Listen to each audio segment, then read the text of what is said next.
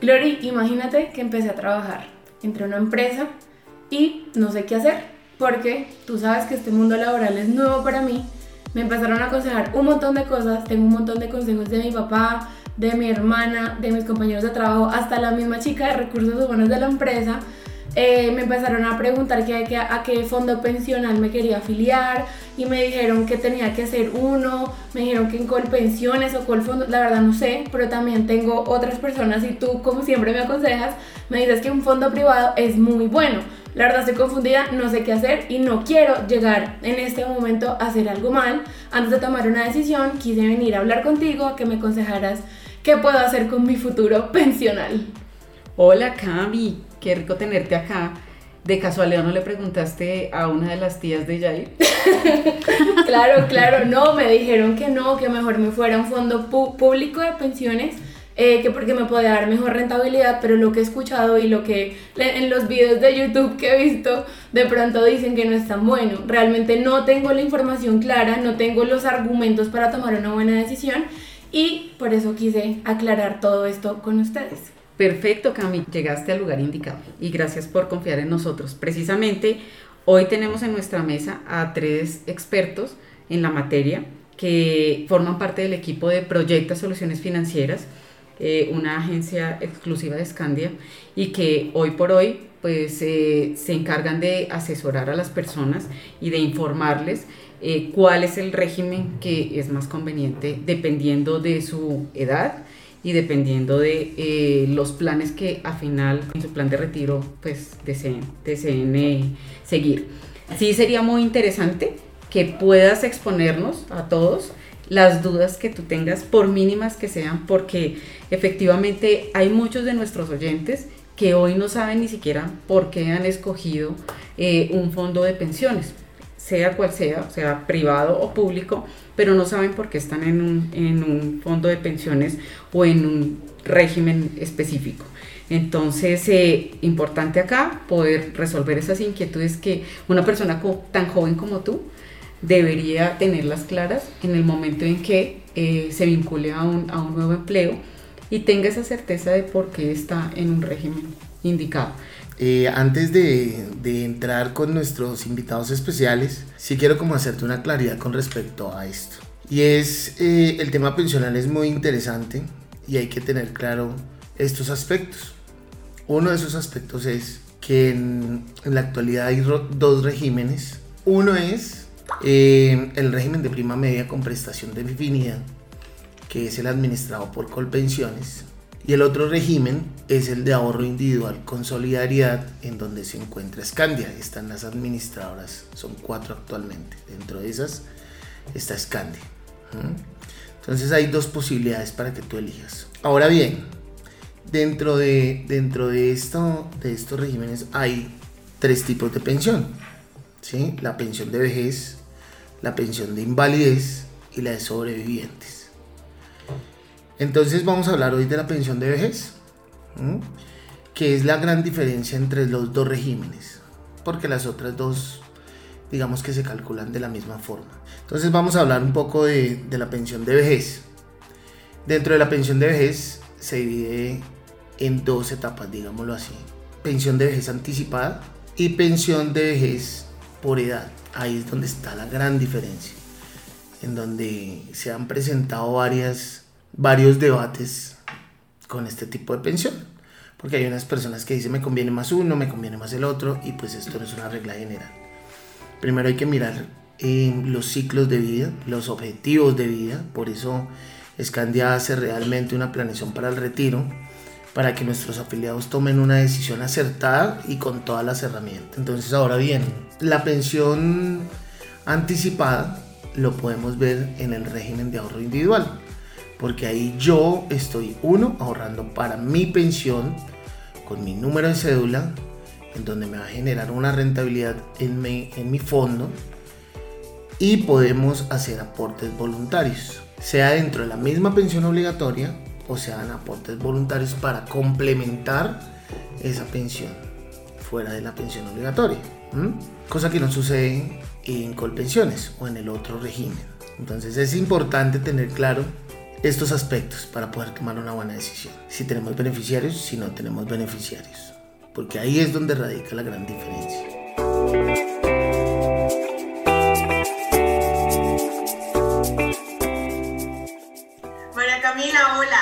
Gracias Proyecto por esta invitación. Bueno, mira, yo que te cuento que, que me identifico mucho contigo porque pues estamos como muy contemporáneas en la edad y yo te digo que ambos regímenes son excelentes. Lo que pasa es que en tu caso y en mi caso, que como te digo somos como similares en edad, nos conviene mejor un privado. ¿Por qué razón? Porque resulta, María Camila, que nosotras que somos eh, solteras sin hijos, y tú me corriges si me equivoco, porque creo entender que, que tienes este perfil, ¿verdad? Sí, así es. Bien, entonces resulta que nosotros por este perfil, eh, pues digamos que nos conviene más un fondo privado en el término de largo plazo y dos, porque si algo en el presente nos llega a suceder, pues digamos que las, los beneficios para nuestras familias pueden ser mejor. Te voy a explicar un poco. Resulta que si nosotras, por ejemplo, llegáramos a fallecer a una temprana edad, sea hoy, sea mañana, sea en unos años, no sé, temprana edad, que no estamos jubiladas todavía, y de mantener el perfil que tenemos ahorita, es decir, que seamos solteras, que no tengamos hijos, o lo mismo para el caso de los caballeros, que sean solteros, que no tengan hijos, es exactamente lo mismo en términos de género y es que si llegamos a fallecer a temprana edad, vamos a dejarle a nuestra familia algo que se llama la herencia. ¿Por qué te lo explico así? Porque resulta que si yo llegara a tener beneficiarios, ahí viene algo que se llama la pensión de sobrevivencia. Pero si yo no tengo beneficiarios, no existe pensión de sobrevivencia. Y en caso que tú, María Camila, decidieras quedarte en una entidad pública, la ley 100 que dice, señor régimen público, si usted tiene personas cotizantes que fallecen y no tienen beneficiarios, pues no hay una pensión de sobrevivencia y el dinero que la persona aportó, que es lo que se conoce como cotizante, pues es un dinero que le va a quedar a usted, señor régimen público. En cambio, la ley 100 que dice las entidades privadas, la ley 100 dice, oiga, señor régimen privado, si usted llega a tener un cotizante que fallece y no tiene beneficiarios, pues no va a tener derecho a una pensión de sobrevivencia en nadie. Sin embargo, el dinero que ese cotizante aportó va a entrar como una masa sucesoral para su familia, es decir, herencia. La ley sí nos indica a los fondos privados que si llegáramos a tener que hacer devoluciones de dinero porque no hay una pensión de sobrevivencia de aquel cotizante, pues en ese caso se aplica el 100%. ¿Y ese 100% de dónde sale? Sale de los aportes que generamos, y acá una aclaración, los aportes pues que tú haces por nómina que te descuentan el 4%, la empresa que es tu empleador te pone el 12%, porque por ley debemos hacer unos aportes del 16%. Y ese 100% es que viene de ese aporte más la rentabilidad que te haya ganado ese portafolio donde hayas estado. Porque aquí hago un paréntesis. Aparte de todo que tú vas a estar ahorrando, pues generas una rentabilidad y tenemos tres opciones en una entidad privada para poder seleccionar qué expectativa de rentabilidad yo quisiera. Si yo me considero como una persona eh, conservadora, una persona moderada, una persona de alto riesgo entonces, si digamos tú escogiste X portafolio, pues la evolución es eso, el aporte más la rentabilidad que ganó dicho portafolio. Que para darte una idea, las estadísticas, y esto lo podemos ver, y, oyentes que nos están escuchando, esto lo podemos apreciar o ver en la página de la Superfinanciera, donde ellos ahí están publicando cuáles han sido las rentabilidades de los fondos privados que hoy en día quedan cuatro en Colombia, incluyendo Scandia, y resulta que ahí vemos cómo ha generado la rentabilidad. Estamos hablando que son rentabilidades por encima del 6, del 7, del 8, del 10% efectivo anual, dependiendo del portafolio, cosa que si a mí me ponen a comparar con otros portafolios, pues me parece un hit completo. Siento que esta decisión que uno debe tomar, así sea futuro, tiene que tomarla desde ya teniendo en cuenta lo que va a pasar, porque uno, uno no sabe, uno no tiene comprada la vida, y dos, la decisión que uno toma hoy en día le va a afectar a uno hasta el futuro, hasta la vejez, hasta la familia, hasta eh, el esposo, los hijos, absolutamente todo. Entonces es muy importante que no solo a mí me quede claro, sino a todos los jóvenes, porque siento que estamos en un momento decisivo, estamos iniciando nuestra vida laboral, pero si no tomamos las decisiones correctas desde ya, pues de pronto más adelante nos podemos arrepentir de las decisiones. Entonces, eh, eh, es muy bueno y te agradezco mucho las aclaraciones que me estás dando porque en una empresa o las familiares o las personas que a ti te aconsejan pues no saben todos estos beneficios que pueden tener los fondos privados y, y es muy bueno. Entonces te agradezco mucho Marcela.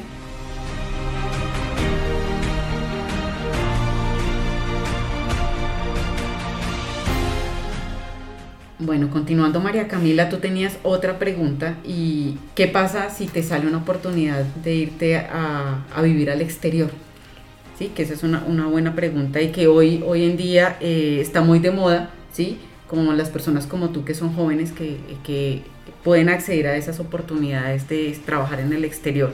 Entonces aquí es muy importante poder revisar qué alternativas hay, ¿sí? Para, para no dejar de cotizar, para de pronto en algún momento tú decides, tomas, tomas tu decisión de vida de cambiarte de régimen porque pues según los, los, las, las asesorías es lo que más te conviene, o pues digamos revisar los panoramas que tengas para tomar una buena decisión. Entonces, Cami, ¿tú qué le, le podrías decir a María Camila si ella decide aceptar esa oportunidad de trabajar en el exterior?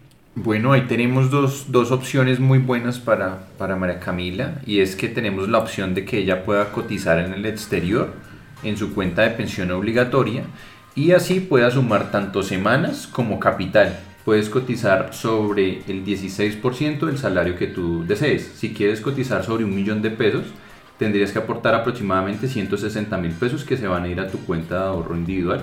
¿Listo? Listo. Y eh, la otra opción es que tengas devolución de saldos, pero esa devolución de saldos es que el capital que tú ahorres más la rentabilidad a tus 57 años no logres ni el capital ni las semanas para pensionarte, entonces Scandia te va a devolver la totalidad del dinero. Tendría, yo algo había escuchado de que a veces hay convenios que uno puede cotizar en un país y en otro. Eh, Scandia tiene algún convenio, me quedaría como una pensión doble, o sea, ¿Cómo funcionaría? Porque si yo, digamos, no, no es ir a trabajar allá, pero no es, no es irme del todo del país, de pronto volver, entonces no dejar como en el olvido esa pensión aquí en Colombia, pero sé que también tendré que eh, cotizar alguna pensión en, en, el país en el que esté. Tendría dos pensiones, ¿cómo funciona? ¿Qué debo hacer? Es que aquí cuando hay convenios entre países, eh, cuando tú te vas a trabajar a otro país, ¿sí? te radicas allá, ellos van a tener pues eh, te van a hacer también unos aportes a pensión. Entonces lo que, lo que se hace entre Scandia y el país, que tenemos que revisar a qué país es el que te vas a ir, si tiene convenio o no, es unificar, ¿sí? Que esas semanas que tienes acá o las que hiciste allá te puedan sumar acá para poderte pensionar. O allá. O allá, exactamente. Entonces, ese es, eso es básicamente eh, el término de convenio. No con todos los países hay convenio. Sí, hay convenio, por ejemplo, con España, con Chile. Argentina y Ecuador. Exactamente. Entonces, ahí lo que pasa, si te vas para España, allá empiezas a cotizar, di tú que cotizas tres años. Son 150 semanas, haces un capital, ¿sí? Porque acá es algo, algo bien importante y, y, no sé si de pronto te quedó claro. Entre un régimen, régimen de prima media, que es Colpensiones, yo me pensiono por edad y por semanas, ¿sí? Y en el régimen de ahorro individual con solidaridad o los fondos privados, yo me pensiono por capital. Esa es la primera variable que va a revisar el fondo. Es decir, que tú no tienes que cumplir X cantidad o X cantidad de semanas para poder pensionarte, ¿no? Eh, hay convenios eh, de seguridad social a nivel mundial y, y, estos convenios existen para complementar la pensión. Entonces aquí hay algo importante y es la decisión que tú quieras tomar. Si tú te quieres quedar allá o quieres regresar a Colombia a pensionarte acá. Si tú tomas la decisión de los países, o bueno, estás trabajando en uno de los países que tenemos convenio, eh, allá ellos te tienen que hacer pagos a seguridad social en pensión. Entonces, llegan los 57 años, que es la edad límite para la, la pensión de vejez en las mujeres y tú dices, Juan Carlos, yo trabajé en Colombia 5 años y trabajé 20 años en España, que es uno de los países en convenio. Entonces me dices, ¿qué debo hacer? ¿Mm? Ahí es donde tú tienes que tomar la decisión. ¿En dónde vas a radicarte a vivir? Y el complemento de la pensión, eh, ¿de qué país va a ser? ¿Sí? Por ejemplo, tú te quieres radicar en España, entonces los aportes que hiciste en Colombia se trasladan a complementar la pensión de vejez en España. Entonces es importante, si finalmente em, tú te fuiste para otro país y no cotizaste, que es lo que dices, eh, te fuiste para el exterior y no seguiste cotizando a seguridad social, entonces a los 57 años de edad llegas a Colombia y te hacemos una devolución de saldos que es el equivalente a todos los aportes que hiciste más los rendimientos que se generan en esa cuenta individual. ¿El 100% me hace la devolución? 100% más los rendimientos generados, así es. También pues hay otro escenario que Camilo lo hablaba y es hacer aportes. Si no cotizas, si tomas la decisión de no cotizar en el exterior, puedes hacerlo acá en Colombia por el ingreso base de cotización que quieras. Por ejemplo, vas a cotizar por un millón de pesos. Porque acordémonos que si uno deja cotizar, tiene tres riesgos. Y uno es la invalidez y la sobrevivencia y la vejez. Entonces uno cotiza seguridad social para cubrir y mitigar esos tres riesgos. Entonces si tú dejas de cotizar acá y no cotizas en el exterior, pues vas a tener un riesgo en esas tres eventualidades. Bueno, Juanca, muchísimas gracias por tus explicaciones. Ya me quedó muchísimo más claro y ya veré pertinente qué debo hacer y qué decisión debo tomar si decido no irme del país adicional y hablando de todos estos temas, tengo una duda. Eh, yo que he entendido toda mi vida por pensión, una pensión es que llegas de vejez, claramente, eh, llegas a X edad, a, X edad, dejas de trabajar porque cumples con lo que sea el requerimiento que debas cumplir y eh, recibes una plata mensualmente, que es lo que mi familia y los allegados que he tenido he visto por pensión de vejez en Escandia cómo funciona, es decir, llego a mis 57 años, me dan todo el dinero o me van a seguir dando mes a mes hasta que yo me muera. ¿Qué va a pasar? ¿Cómo, funciona? Y para aclarar un poco este tema. Bueno, María Camila, a los 57 años de edad vas a llegar eh, a Escandia, te vamos a, dar la bienvenida obviamente y te vamos a, comentar cómo te vas a pensionar. Te, van, te vamos a mirar el capital ahorrado y si ese capital ahorrado te da para una, el 110% de un salario mínimo, te vas a ir pensionada. ¿Correcto? Pero puede suceder que no lo tengas, no tengas el capital. ¿Qué vamos a mirar también? Que tú también te has esforzado y has cotizado al menos 1150 semanas y por eso Scandia también te va a colaborar a través del Fondo de Solidaridad Pensional a completar una pensión de salario mínimo. Entonces te vas a ir con pensión. ¿Qué sucede cuando no pasan estas dos cosas? Pues hay una devolución de saldos que lo hemos mencionado a lo largo de esta entrevista. Hay una devolución porque no cumpliste con estos dos requisitos. También hay una pregunta que, te, que, quiero aclararte y lo que tú dijiste, ¿qué pasa en Escandia? ¿Hasta dónde va esa, esa pensión? En un fondo privado, Camila, hay siete modalidades de pensión, pero las que más se usan es el retiro programado, el renta vitalicia, renta vitalicia con retiro programado. Pero te voy a explicar. El retiro programado es que la, el fondo privado, en este caso Scandia, te va a administrar esos recursos a lo largo de tu vida, eh, a, a, lo largo de tu vida, cubriendo la longevidad. La renta vitalicia es la que tú conoces con, como la de tus papás, abuelos, ¿cierto? Que es la que da pensiones. Nosotros también podemos pactar una renta vitalicia. En ese momento nosotros entregamos los recursos a una aseguradora para que te administre esa renta vitalicia, ¿correcto? Eso es lo que debes saber, sobre todo, que te vamos a proteger. No porque estés en un fondo privado se va a acotar o se va a terminar esos recursos y en algún momento tú con 100 añitos o 102 años eh, te quedes sin dinero. No, siempre va a haber una mesada pensional. Perfecto. Sí, que ese es uno de los mitos que existe en la actualidad, que el fondo privado garantiza una pensión hasta que se le acaban los recursos en el fondo y no es así. No es así. Entonces aquí estamos como derrumbando uno de los mitos que existen, porque también hay renta vitalicia y puede pasar a los beneficiarios.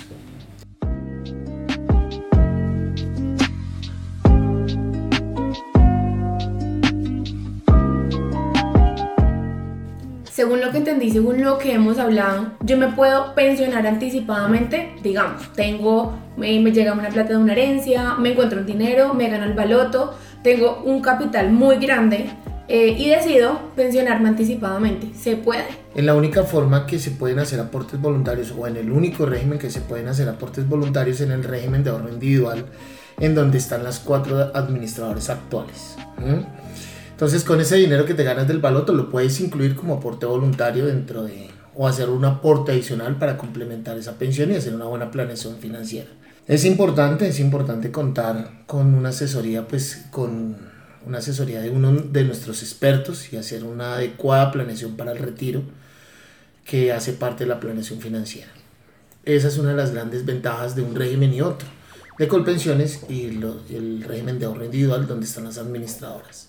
Eh, sé que el tema es un poco enredado, pero pues gracias a ustedes lo han, han desenredado un poco la pita y han hecho que uno pueda tener las cosas más claras y poder tomar una decisión un poco más consciente desde, desde ahora. Sí, esa es la idea, Cami. También por eso invitamos a nuestros oyentes a que visiten nuestros, nuestras redes sociales, en donde también estamos posteando eh, información, o sea, son como unas cápsulas de información, precisamente para ir conociendo esas diferencias entre un régimen y el otro y romper esos mitos. Por ejemplo, otro de los mitos que hay, eh, y es que en los fondos privados te pagan tu mesada pensional hasta cuando se te acabe el dinero. ¿Ves? Y eso, eso, Jorgito. Eso ah. es falso. Ah, bueno. Entonces, ¿y por qué es falso? Porque lo que busca la ley 100 cuando nació y la ley 797 que reforzó esta misma ley es proteger en este caso la vejez de, los colombianos. Y no, el gobierno no pretende desamparar a nosotros cuando estemos en esa edad. Lo que busca es ampararlo sin importar la edad, sin importar la longevidad. A la edad que vaya siempre va a tener una mesada pensional, esté en Colpensiones o en un fondo privado. Entonces, María Camila, muy tranquila por eso y siempre asesórate en el transcurso de tu vida laboral y de cotizaciones porque este tema, como te has dado cuenta, salen, salen y salen y sales cosas. Siempre hay que estar revisando con expertos porque tú vas a cambiar eh, o, o, no cambiar, perdón, vas a tener diferentes ciclos, puedes estar ganando más, puedes estar ganando menos. Tu núcleo familiar se puede ampliar, te vas a casar, vas a tener hijos qué tan importante es proteger a esos hijos si yo tengo una pensión. Hoy, tan joven tú, y pensar, pero ¿para qué cotizar? Pero mira que tú vas a, seguramente, te vas a casar, vas a tener hijos, y la idea es proteger a tu núcleo familiar. Porque digamos que tú estás cotizando y faltas, Dios no lo quiera, que llegues a faltar. Hay un esposo que puede recibir una mesada pensional, ¿correcto? Y también unos hijos, siempre y cuando también cumplan las condiciones, ¿cierto? Hasta los 18 años o 25 años que estén estudiando. Entonces siempre piensa en ti, piensa en tu núcleo familiar, e incluso a tus padres y, y hermanos, porque la ley lo que busca es con tu cotización proteger a los colombianos súper claro todo, lo entendí perfectamente, ya sé qué debo hacer, cómo debo hacerlo, mejor dicho, ya, ya me veo a los 57 años contigo como mi asesora, con Scandia y, de verdad sé que eh, voy a tener muy buenos productos y muy buena asesoría. Entonces, queridos oyentes, querido equipo de trabajo, eh, no se pierdan el próximo podcast para resolver estas inquietudes tan, tan interesantes que nos planteas. Y pues bueno, los invitamos también a, ver nuestras redes sociales, Instagram, LinkedIn y, Facebook, eh, porque ahí estamos colocando también tips de toda esta información que nos permite tomar decisiones conscientes. Y gracias Cami por tu confianza, por acudir a nosotros y como siempre, pues los brazos abiertos en esta casa. Gracias Lori, muchas gracias y bueno, aquí estaré haciendo mil, mis, mis, mil preguntas que tengo más y nos vemos en el siguiente capítulo. Ok, Cami, chao, chao.